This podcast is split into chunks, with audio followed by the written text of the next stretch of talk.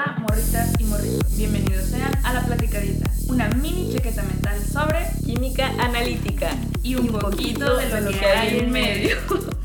Es probable que usted, morrita o morrito, desconozca o reconozca algunas de las cosas de las que estaremos platicándoles el día de hoy. Si usted no sabe, como yo, eh, lo que es la química analítica, les recomendamos que conserve la calma y que se anime a escuchar esta. Y juntos tratemos como cada día de aprender algo nuevo. ¿Listos?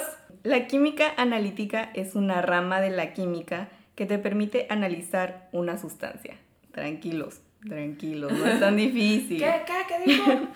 Esta estudia los componentes de una muestra separando, identificando y determinando las cantidades de cada uno. No es una ciencia nueva para nada inicia junto con la química, aproximadamente desde el siglo XVII, pero la química analítica moderna trata principalmente sobre la instrumentación y puede relacionarse con la conocida química instrumental o métodos instrumentales de la química analítica. O sea, esa materia que viste en la primaria. Ah, sí, sí. Ah, por eso no se acuerdan. Esta química utiliza métodos de análisis para intentar resolver problemas relacionados a la composición y naturaleza química de la materia. La química instrumental es un campo de la química analítica en donde se utilizan los famosos analitos, o sea, el componente de interés de una, de una muestra. Por ejemplo, yo tengo una pluma. Esta pluma tiene una tapita, tiene la punta, tiene la parte de atrás y así. Pero lo que a mí me interesa saber es de qué está compuesta la tinta de esta pluma. Entonces lo que yo hago con mucho cuidado es empiezo a abrir mi pluma, ¿no? La voy separando. La abres con la boca y se te sale toda la tinta. No contaminen la muestra. la voy separando y así. Y con mucho cuidado obtengo una probadita de la tinta. Este es mi analito. Y después lo someto a una serie de análisis químicos muy mágicos y místicos para saber de qué está compuesta. Los típicos de análisis instrumentales no las voy a explicar todas porque me llevaría todo un semestre. este, están la espectroscopía, la espectroscopía de masas, la cristalografía, el análisis térmico, las técnicas de separación como la famosa cromatografía y la electroforesis, también las técnicas híbridas, que son las combinaciones de varias técnicas, eh, que es lo más recomendado, la microscopía, que es la, la visualización de moléculas individuales, esta puede ser óptica, electrónica o con sonda de barrido y el Lab on a Chip o un mini laboratorio. ¿Esto cómo se hace? Pues para fines prácticos les voy a explicar en cristiano. que tienes tu muestra, ¿no? Tu analito, la tinta. le aplicas algo, magia. una fuerza este, poderosa, le rezas a Dios, le chupas la cola al diablo, este, lo que tú quieras. Y esto lo estimula. Le dice, mmm, rico. Se agita. Sí. Digamos que lo desestabiliza, lo rompe, lo separa, le mueve el tapete. Le, causa un algo. Se mide este movimiento o se identifica la separación con tu instrumento favorito. Tú lo eliges, ahí tienes para elegir.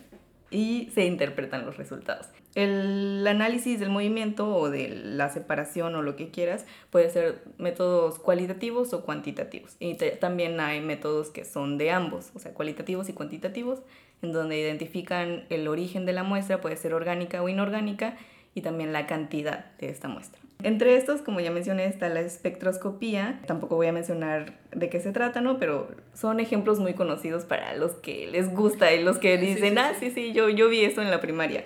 Está, por ejemplo, la fluorescencia de rayos X, em, el FTIR, que es el Fourier Transmission. Ah. Eh, y también la espectroscopía de Raman. Son estas técnicas mm, como muy utilizadas, o al menos que yo, yo reconozco y quiero creer que otras personas también y estos miden la... Sí, yo también. también. la Trini. estos miden la interacción de las moléculas con relación a la radiación electromagnética. Y bueno, y tú dices que esto no era un podcast de más arte que de ciencia. esto que tiene que ver con la Navidad. Pues los métodos analíticos aplicados a obras de arte ayudan a informar sobre cómo es que los artistas pintaban y sobre los materiales que elegían. El análisis científico de los pigmentos puede identificar los materiales utilizados por el artista o en la construcción de un objeto. O sea, no solamente pinturas, también esculturas o obras arquitectónicas. Se puede utilizar para ayudar a fechar una obra o un artefacto, lo que es la datación de las obras, ubicando esta dentro de un periodo determinado. También puede ayudar a determinar la autenticidad de la obra, para que no le digan, no lo sé, Rick, parece falso.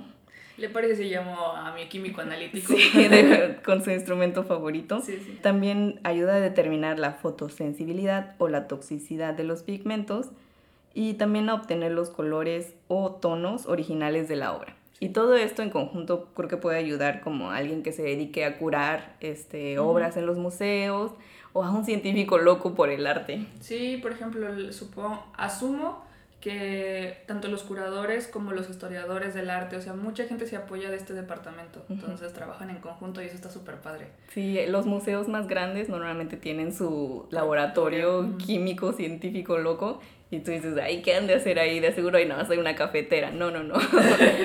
hay en la declaración de independencia.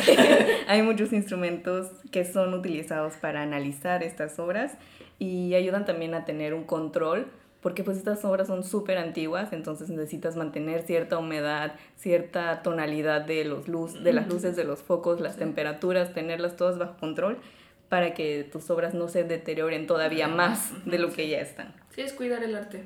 Así es. Referenciando a American Chemistry Society en su webinar de caracterización química de pigmentos en el arte, por la doctora Bárbara Berry, jefa del Departamento de Investigación Científica de la Galería Nacional de Arte. Daniela nos puso aquí el video, se los vamos a pasar si quieren, la verdad es que está muy interesante.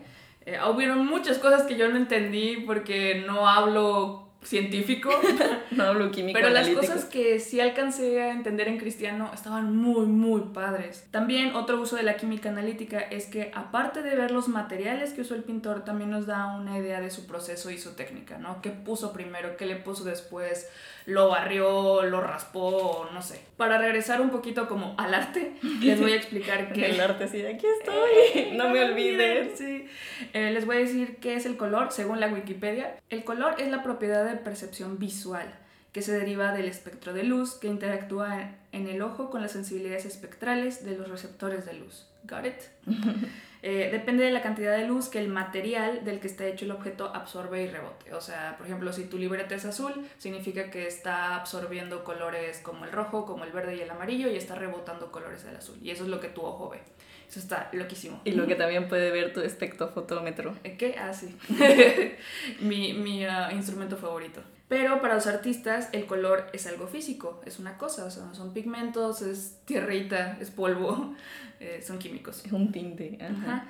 Tenemos diferentes tipos de pigmentos, pueden ser de tipo animal, tipo mineral, vegetales y sintéticos. Y yo le estaba preguntando a Daniela este, cuando nos estábamos preparando para este platicadita que cuál era la diferencia entre pigmento y tinte porque decía, en algún punto decía que eran prácticamente lo mismo, pero no. Y lo que yo entendí, me corrige si estoy mal, es que un pigmento es mucho más eh, denso y grande y realmente no se diluye en el medio en el que lo estás revolviendo. Y un tinte sí termina siendo parte del medio que, que, que, utilizas, ¿no? Sí. sí un, pigmento es muy difícil de solubilizar. y entonces sí hay que estudiar de cuál es la, tu soluble favorito y le preguntas al pigmento, ¿no? Entonces ya te dice, pero aún así es es un trabajo complicado y tú has trabajado con pigmentos y te has podido dar cuenta, entonces ya sabes por qué es tan difícil. Sí, hay ciertos pigmentos, por ejemplo, en el taller de arte hay un pigmento azul que por más que lo mezclamos se vuelve a separar del aceite. Se va para abajo. Sí. Sí, y haz de cuenta que lo agarras y haz de cuenta que estás agarrando otra vez el polvo y es de que chingado y lo tienes que volver a mezclar, ¿no? Otras fuentes de color químico están, por ejemplo, el carmenic acid, que es el de la cochinilla, el que les hablamos en el episodio del barroco. Es el eh, ácido carmínico que lo obtienen, eh, lo pueden obtener de la cochinilla. sí, pero luego les vamos a dar una platicadita sobre pigmentos, está muy interesante. Ahí en el video dan varios ejemplos. Tenemos este de las murallas occidentales de Aguis Mortés de 1867, pintado por Frederick Basil. Al analizarlo con fluorescencia de rayos X, eh, encontraron que las partes con textura más ásperas tienen alto contenido en calcio y se determinó que a la pintura se le agregó arena calcárea, probablemente de ese mismo lugar donde la pintura fue hecha. O sea, estaba pintando una playa y entonces el vato dijo, oh, sí, súper inspirado, agarró la arena y se la puso a la obra. Y dijo, sublime. Sí, la verdad es que es una obra muy bonita. Luego tenemos ahora Horacio Gentileschi, el papá de Artemisa Gentileschi. Él pinta The Lute Player, inspirada en una de Caravaggio del mismo nombre. Ahí podemos ver a una mujer eh, tocando El lut. el lute, la luta. bueno, el lute. Y trae puesto un vestido amarillo muy bonito. y al principio, bonito. sí, está muy bonito eh, el color que tiene. Entonces se creía que había hecho una mezcla de colores, tal vez un rojo con otro amarillo, este, mm, tal vez un café, un ocre. Pero después de analizarla con espectroscopía, se logra identificar que realmente es un pigmento amarillo a base de plomo. Probablemente el cromato de, pom- de plomo 2. Dos, ¿Dos? ¿Por qué dos? Porque hay varios plomos. Ah, ok. Eh, también bajo el microscopio se observa la estructura de las capas de pintura. Eso me llamó mucho la atención eh, porque puedes ver la imprimatura, que es como el gesso que le ponen. Luego una raya negra y es el carbón probablemente que estaban usando para el dibujo. Y luego puedes ver las mezclas y las capas de pintura de cómo se mezcla el amarillo y luego el rojo y luego el resto de los colores alrededor. Pero antes de que continúes, Trini, acuérdate que como son pinturas muy antiguas, para obtener como un pedacito de muestra, o sea, el analito, lo Ujú. que hacen es ver lo, las grietas que Sí. ya tiene la pintura y obtienen con unas agujas y con el microscopio toda una técnica muy científica, con buen pulso antes que nada, y ya obtienes tu pedacito de muestra y ya lo puedes analizar. Sí, me llamó mucho la atención cómo es extremadamente diminuto. Es un píxel. Sí, literal. Luego tenemos un ejemplo más conocido eh, de Vincent Van Gogh, un autorretrato de 1889. Eh, en sus cartas a Teo, él menciona que está usando un azul morado oscuro. Pero si vemos la pieza, es azul. Sí, es que, Dude. dude, es azul. Sí, de que acaso será Van Gogh daltónico. Pero cuando empezaron a investigar se dieron cuenta que en la zona cercana al marco, que estuvo protegida de la luz, se observa el original color violeta. Eh, y eso está súper padre, ¿no? Eh, se piensa que puede ser una mezcla de azul cobalto con alguna tinta roja como eosina, porque la eosina la encontraron entre las cosas de Van Gogh. En sus, en sus chácharas. entre sus chácharas. Eh, la eosina es un colorante o tinta que, so- que solamente es soluble en alcohol. Entonces probablemente la solubilizó con otra cosa y perdió su color original. Sí, por eso es importante que sepan estas cosas. Pero es importante que tengan amigos químicos. Sí, sí, sí. De hecho, por eso las estoy aprendiendo en el taller, porque dicen esto sí va con esto, esto no lo puedes mezclar. Pero nunca te preguntas, o tal vez sí te preguntas, pero se te olvida porque andas ahí en el rush de Sí, la pintada. Con toda la inspiración. Ajá, y no se te olvida de que, o ¿por qué solamente con esto? ¿Por qué con esto no? Ajá, pero tienes que saber de qué están hechos, ¿no? Ujú. Ah, se observa en su paleta de colores del autorretrato un rosita, ahí en, justo en la pintura tiene su paleta, se ve así de que el chopito de pintura, eh, y se piensa que originalmente era rojo. Toman una muestra de la, de la paleta y luego también toman una muestra de la orilla, Sí, en- Eh, en la orilla se encuentra un rojo. un rojo. Entonces, al estar en la orilla se mantiene protegido la luz. Se extrae una muestra del rojo de la orilla y se analizó por microscopía electrónica de barrido con espectroscopía de dispersión de energía. ¡Woo! Y No, no lo estamos inventando. No. Son técnicas las híbridas, donde mezclan dos técnicas para analizarlo y mejor. estar seguros, ¿no? De, que los datos. Y aún así correctos. quedan muchas dudas. Sí.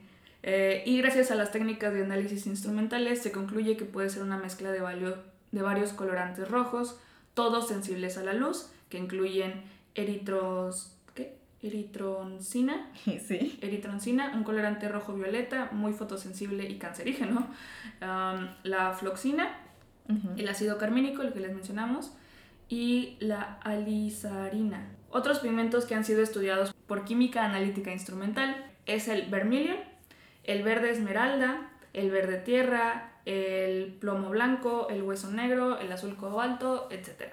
Sí. También tenemos ahí una página que nos dio el video sobre pigmentos a través de los años y estaba muy padre. No, esa no la vi. Ay, la encontraste tú. Ah, discúlpeme. Aquí nuestra científica favorita nos dio esta página sobre los pigmentos eh, a través de los años y te explica cómo de dónde vienen, de dónde se obtienen y así. Está muy padre. Sí, sí, sí. Y bueno, en conclusiones del equipo del Departamento de Investigación De es- la doctora. de la doctora, lo concluyen que los artistas aman experimentar con nuevos materiales para obtener efectos de color interesantes e innovadores. O sea, son unos loquillos. Pero por lo mismo, luego sus obras no pueden ser tan preservables, ¿no?